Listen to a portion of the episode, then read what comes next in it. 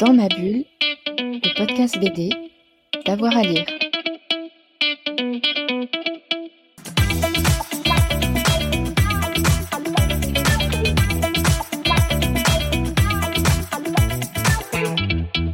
Bonjour à tous et à toutes, bienvenue dans ce nouvel épisode de Dans ma bulle, votre podcast 100% BD avec avoir à lire. Avec 2023, euh, on a des bonnes résolutions et on reprend les bonnes résolutions de 2022. J'accueille euh, Thomas Bonicel euh, avec moi. Bonsoir Thomas. Salut Jérôme, salut à tous. Et avec toi, on parle d'adaptation euh, BD au cinéma euh, et en série euh, aussi. Et ce soir, on a choisi de parler de Quai d'Orsay, ce film qui est sorti en 2013, qui a été réalisé par Bertrand Tavernier, avec notamment Thierry Lhermitte donc, dans le rôle titre. Thomas, est-ce que tu peux nous repréciser un petit peu le, le contexte donc, de la bande dessinée et de ce film-là? Bien sûr. Alors, on parle euh, dans cette émission d'adaptation de, bande dessinée au cinéma. On ne pourrait pas être plus euh, dans le cœur de cible avec euh, ce film-là, puisque, comme tu l'as dit très justement, en 2013 sort Quai d'Orsay réalisé par Bertrand Tavernier. Le film est réalisé par lui, mais il est écrit par lui plus Christophe Blain plus Abel Lanzac, alias Antonin Maudry. Et qui sont Christophe Blain et Abel Lanzac, alias Antonin Maudry Ce sont en fait les auteurs originaux de la bande dessinée de laquelle est tiré le film. Donc, on a affaire à une adaptation qui est évidemment très fidèle à l'original. Et la bande dessinée, c'est pas n'importe quelle bande dessinée. En fait, elle sort en deux volumes. C'est ce qu'on appelle officiellement une série de bande dessinée, puisque je suppose qu'une série, ça commence à deux. Bon, on va dire les deux tomes, je vais, le dire comme ça.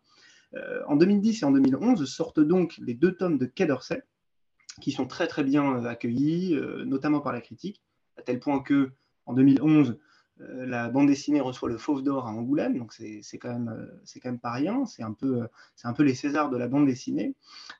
et ce qu'il convient de, de, préciser sur la bande dessinée, c'est que donc au dessin, on retrouve Christophe, Christophe Blain, et à l'écriture, un certain Abel Lanzac. Il faut préciser un peu qui est ce, Abel Lanzac. En fait, c'est l'alias de Antonin Baudry, et Antonin Baudry, de 2002 à 2004, il est euh, au ministère des Affaires étrangères en tant que diplomate.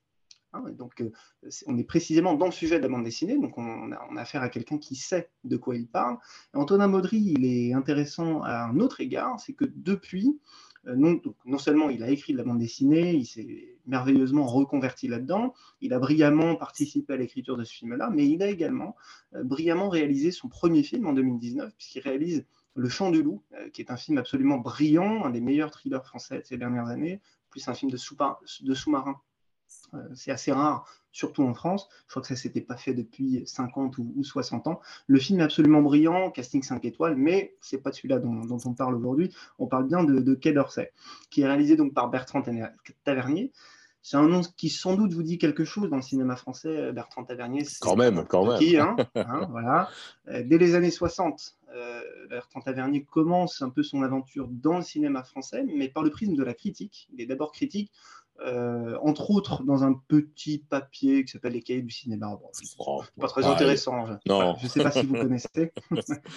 mais comme nombre de ses confrères des Cahiers du cinéma, il passe derrière la caméra assez rapidement et il se caractérise et ça c'est très intéressant quand on regarde Quai d'Orsay, il se caractérise par un grand amour du scénario et des films particulièrement écrits. Alors que justement à l'époque, euh, notamment la nouvelle vague, on a plutôt euh, tendance à faire l'inverse, à vouloir des films très libres, pas trop dans le carcan de l'écriture. Bon, Bertrand Tavernier, il aime bien un peu euh, faire l'inverse, il aime bien les films très écrits, c'est sa principale caractéristique, et quand on voit Quai d'Orsay, on comprend pourquoi. Alors, juste, je fais une petite pause. Est-ce que le micro, soit tu peux le décaler, soit le baisser d'un livre Tu as combien de livres sous le micro? J'en avais un. Je l'enlève. Si c'est trop fort, tu... Non, non, c'est parce qu'il y a des petits pops. Et, ah, je pense que c'est qui était un tout petit peu. Non, non, mais c'est très écoutable. Hein. Il n'y a pas de, y a pas de souci. Ouais, ça marche. On, est reparti. Euh, oui, d'ailleurs, j'ai vu avec euh, étonnement que c'était son dernier film. Euh, il a fait un documentaire après, donc c'est 2013. Hein, il a un documentaire en, 2016 et puis malheureusement, il nous a coûté en 2021. Mais Quai d'Orsay, c'est tout simplement son dernier film. Ouais, c'est un film particulièrement intéressant dans sa filmographie. Comme tu l'as dit, c'est son dernier film de fiction. Donc, bon, bah, de fait, c'est un film important puisque c'est sa dernière fiction, c'est un peu ça qu'il a livré en, dernier travail, mais c'est également de son propre aveu sa première comédie. Et ça, c'est pas rien quand même dans la carrière d'un réalisateur. Et à plus de 70 ans à l'époque, se livrer à sa première comédie, c'était quand même assez, assez courageux. Mm. Alors, Quai d'Orsay euh, rappelle évidemment, donc on suit un ministre des Affaires étrangères euh, français, fort en gueule, hein, euh, qui, déclame, qui, a des grandes envolées lyriques. Il fait penser évidemment à Dominique de Villepin et la guerre en, Irak. J'avais adoré la, bande dessinée. Est-ce que ça rend bien en film? Parce que c'est une sorte de satire critique, mais aussi un, un regard parfois un peu, un tendre sur euh, ce ministre-là et le, fonctionnement ministériel? Ouais, tu l'as très bien résumé, euh, le mélange entre la tendresse et la critique. Le film n'hésite pas à être euh, assez, assez acéré parfois, mais sans jamais manquer de, ouais, d'un regard un petit peu tendre, comme tu l'as dit, sur, sur ces protagonistes qui sont de véritables personnages. D'ailleurs, on sent qu'Antonin Baudry euh, n'a pas besoin d'aller chercher si loin que ça hein, dans son expérience de, diplomate au, ministère des Affaires étrangères. Alors, il l'est de 2002 à 2004. C'est une période particulièrement euh, intéressante et importante puisque, donc, à cette époque-là, la droite gouverne euh, et, c'est Dominique de Villepin qui est le, le, ministre. Donc, c'est logique que le personnage principal, interprété par Thierry Lhermitte, s'inspire de Dominique de Villepin. D'autant que c'est à une époque où Dominique de Villepin va prononcer un discours très important au Conseil des, Nations Unies, euh, comme quoi la France ne s'engagerait pas euh, en Irak, ce qui a été très mal reçu, notamment dans le monde anglo-saxon. C'est un discours qui est resté, pour plein de raisons. Ce n'est pas un podcast politique, mais voilà, c'est un discours qui est, qui est resté. Euh, et c'est très intéressant à ce moment-là de voir que le personnage principal, Arthur Vlaminck, qui est joué par Raphaël Personnaz, d'ailleurs brillant dans le rôle, est la plume du ministre Alexandre Taillard, donc euh, l'ersatz de, de, Dominique de Villepin, donc le, prisme par lequel euh, la bande dessinée et a fortiori le film euh, prend cette histoire m'intéresse beaucoup. Ensuite, ce qu'il faut juste préciser, c'est que le film a une volonté de réalisme dans ses décors, dans ses personnages, mais va toujours être un ton au-dessus de la réalité. Donc on va être dans une forme de caricature assez subtil, un équilibre très casse-gueule, il faut le dire, mais qui, à mon sens, est, bien réussi dans, le film. Le, film pousse le réalisme. Je parlais de réalisme dans les décors. Bah, le, film est en partie tourné au ministère des Affaires étrangères. Je crois que tu as certaines scènes qui sont tournées à l'Assemblée nationale, euh, d'autres au Conseil des, Nations Unies. Donc, c'est voilà, on sent que c'est un film qui a envie euh, bah, d'être réaliste de ce point de vue-là, d'un point, de vue, point de vue formel. Et ensuite, il est euh, écrit par un spécialiste de la politique qui a été diplomate. Donc, sur, le, sur la précision du verbe et la pertinence politique euh, du film, on n'a absolument pas à se plaindre. Euh, et c'est sa grande force. D'ailleurs, le film est plutôt un succès, sans plus d'ailleurs, mais c'est plutôt un succès. Mmh. C'est d'ailleurs aussi un succès public. Je crois qu'il fait environ 850 000 entrées en mmh. France cette année-là. Donc ça, c'est plutôt, plutôt un beau succès.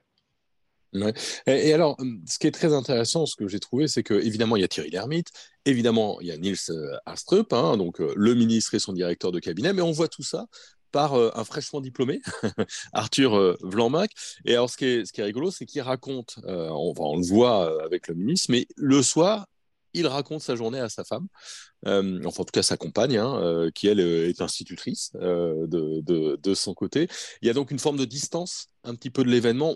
Il sort du, ministère pour rentrer chez lui dans son petit appartement. Quoi.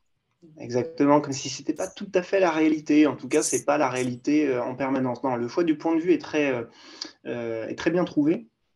Tu parlais du casting euh, donc on a Thierry Lhermitte, effectivement, ministre, que je trouve absolument brillant. Tout l'intérêt, d'ailleurs, de la bande dessinée, euh, du film par rapport à la bande dessinée, c'est que il suffit de regarder quelques planches de la bande dessinée pour s'apercevoir qu'on reconnaît, notamment physiquement, très bien Dominique de Villepin. Hein, je vous invite à regarder sur Internet, vous trouverez facilement. Le mieux, c'est d'acheter la bande dessinée, évidemment. Euh, mais vous allez reconnaître Dominique de Villepin, une sorte de caricature très large, un grand nez, mais vous, reconnaissez Dominique de Villepin. Thierry Lhermitte, lui, s'en départit un petit peu. Euh, voilà, il s'écarte un petit peu et il s'approprie euh, le rôle avec, avec beaucoup de talent. Raphaël Personnaz, on en a parlé. Tu évoquais Nils Arsrup. C'est un grand nom hein, du cinéma français, on peut, on peut le dire définitivement. Euh, alors alors qu'il est, il a au moins trois Césars du meilleur second rôle, peut-être plus, mais au moins. Et en fait, le troisième César, il l'obtient pour ce film-là, pour Quai d'Orsay. Voilà. pour rendre hommage à la qualité de l'interprétation et de la direction d'acteur aussi de Bertrand Tavernier. On retrouve juste une petite mention pour euh, voilà, Anaïs de Moustier, euh, qui joue la compagne de, du personnage principal. Et Bruno Raffaelli, euh, j'aime beaucoup. Et d'ailleurs, dès qu'il faut jouer un politique, on appelle Bruno Raffaelli. Je vous invite à taper son nom sur Internet. Vous, l'avez forcément déjà vu. J'ajoute qu'on a un petit caméo euh, assez, euh, assez bien vu d'un certain Bruno Le Maire, qui à l'époque n'est pas encore ministre de l'économie et des finances, mais qui fait une petite apparition sur les bancs de, l'Assemblée nationale, qui est assez savoureuse. Ouais, vraiment, euh, véritablement. Alors, on a parlé du casting, on a parlé des décors, on a parlé de l'histoire euh, générale, de, ce portrait euh, de la politique et de la haute fonction ministérielle. Mais est-ce que l'histoire en elle-même, est-ce que c'est un, film qui se suit bien? Il y, a, un intérêt à suivre cette histoire Est-ce qu'on a accroché de bout en bout, au-delà donc de, de cette documentation un petit peu du Quai d'Orsay? Oui, tout à fait. On a affaire à une comédie qui est bien dialoguée, bien dirigé, ce qui aide toujours hein, pour euh, poursuivre un film. C'est une comédie de bonne facture euh, qui attache beaucoup d'importance à sa direction artistique. Je parlais des décors, mais bon, effectivement, c'est facile. On peut se dire que c'est facile de tourner au ministère directement, mais bon, il, y a un gros, il y a forcément un gros euh, travail derrière. Le seul micro-reproche peut-être qu'on pourrait faire, c'est, moi étant intéressé par la politique et la bande dessinée et le cinéma, euh, je ne peux pas forcément m'en rendre compte, mais peut-être que quelqu'un qui ne serait pas un aficionado de la politique ou qui suivrait pas forcément ça, euh, serait peut-être un petit peu euh, un petit peu mis dehors. Peut-être que le film est un poil hermétique dans ces grandes envolées de, de dialogue et parfois interminables. Bon, c'est vrai que quand on connaît un tout petit peu un tout petit peu, qu'on lit un peu euh, voilà, comment, comment, se passe la politique, comment s'écrivent des dialogues, quand on a regardé un peu des documentaires, ce genre de choses, le film est très savoureux. Si on n'aime pas trop, bon, bah, peut-être que déjà on va pas voir le film, je, le concède, mais c'est vrai que peut-être le film est un, un peu hermétique. Mais non, même d'un point de vue dramaturgique, le film se tient très bien, le parcours du personnage est très savoureux à suivre, on a du rire, on a du suspense. Et ce qui est toujours très intéressant, c'est que le film présente des enjeux qui sont très importants, toujours avec cette, ce petit décalage, cette, petite caricature, ce petit pas de côté qui, qui te fait prendre un peu du recul sur ce monde-là. Euh, c'est très important, mais euh, ouais, il peut y avoir de l'humour en politique, on peut jouer. Euh, on peut se jouer de la politique, on peut en jouer, on peut jouer avec la politique. je disais même qu'il y avait Bruno Le Maire dans le film. C'est bien qu'on peut jouer avec les politiques, en tout cas a priori. Mais non, donc le, film se suit très bien et je trouve qu'il est bien rythmé aussi, pas trop long, euh, enfin voilà, euh, pas, d'excès de ce point de vue-là. en tout cas, une bonne adaptation pour toi. On, oui, définitivement, un film à voir. Ouais. Ouais. Un film qui a 10 ans, qui est disponible et sur Netflix et sur Canal, sur abonnement, et puis en, en VOD si on n'a pas les abonnements et qu'on veut euh, se payer pour 3 euros ce, film-là. Merci beaucoup, Thomas. Mais de rien, Jérôme. Merci à tous. on se retrouve très vite pour euh, un nouvel épisode. On parlera notamment de, Suicide Squad. Hein. On va changer un petit peu de, de, continent. Euh, merci à tout le monde. Merci de nous avoir suivis. N'oubliez pas de vous abonner, de vous abonner parce que comme ça, euh, eh bien, vous pourrez avoir bah, toutes nos émissions. Hein. maintenant, plus de 200 hein, pour Dans ma bulle. Et puis, on se retrouve très vite pour un nouveau podcast. Bonne journée à tout le monde. Dans ma bulle, le podcast BD, d'avoir à lire.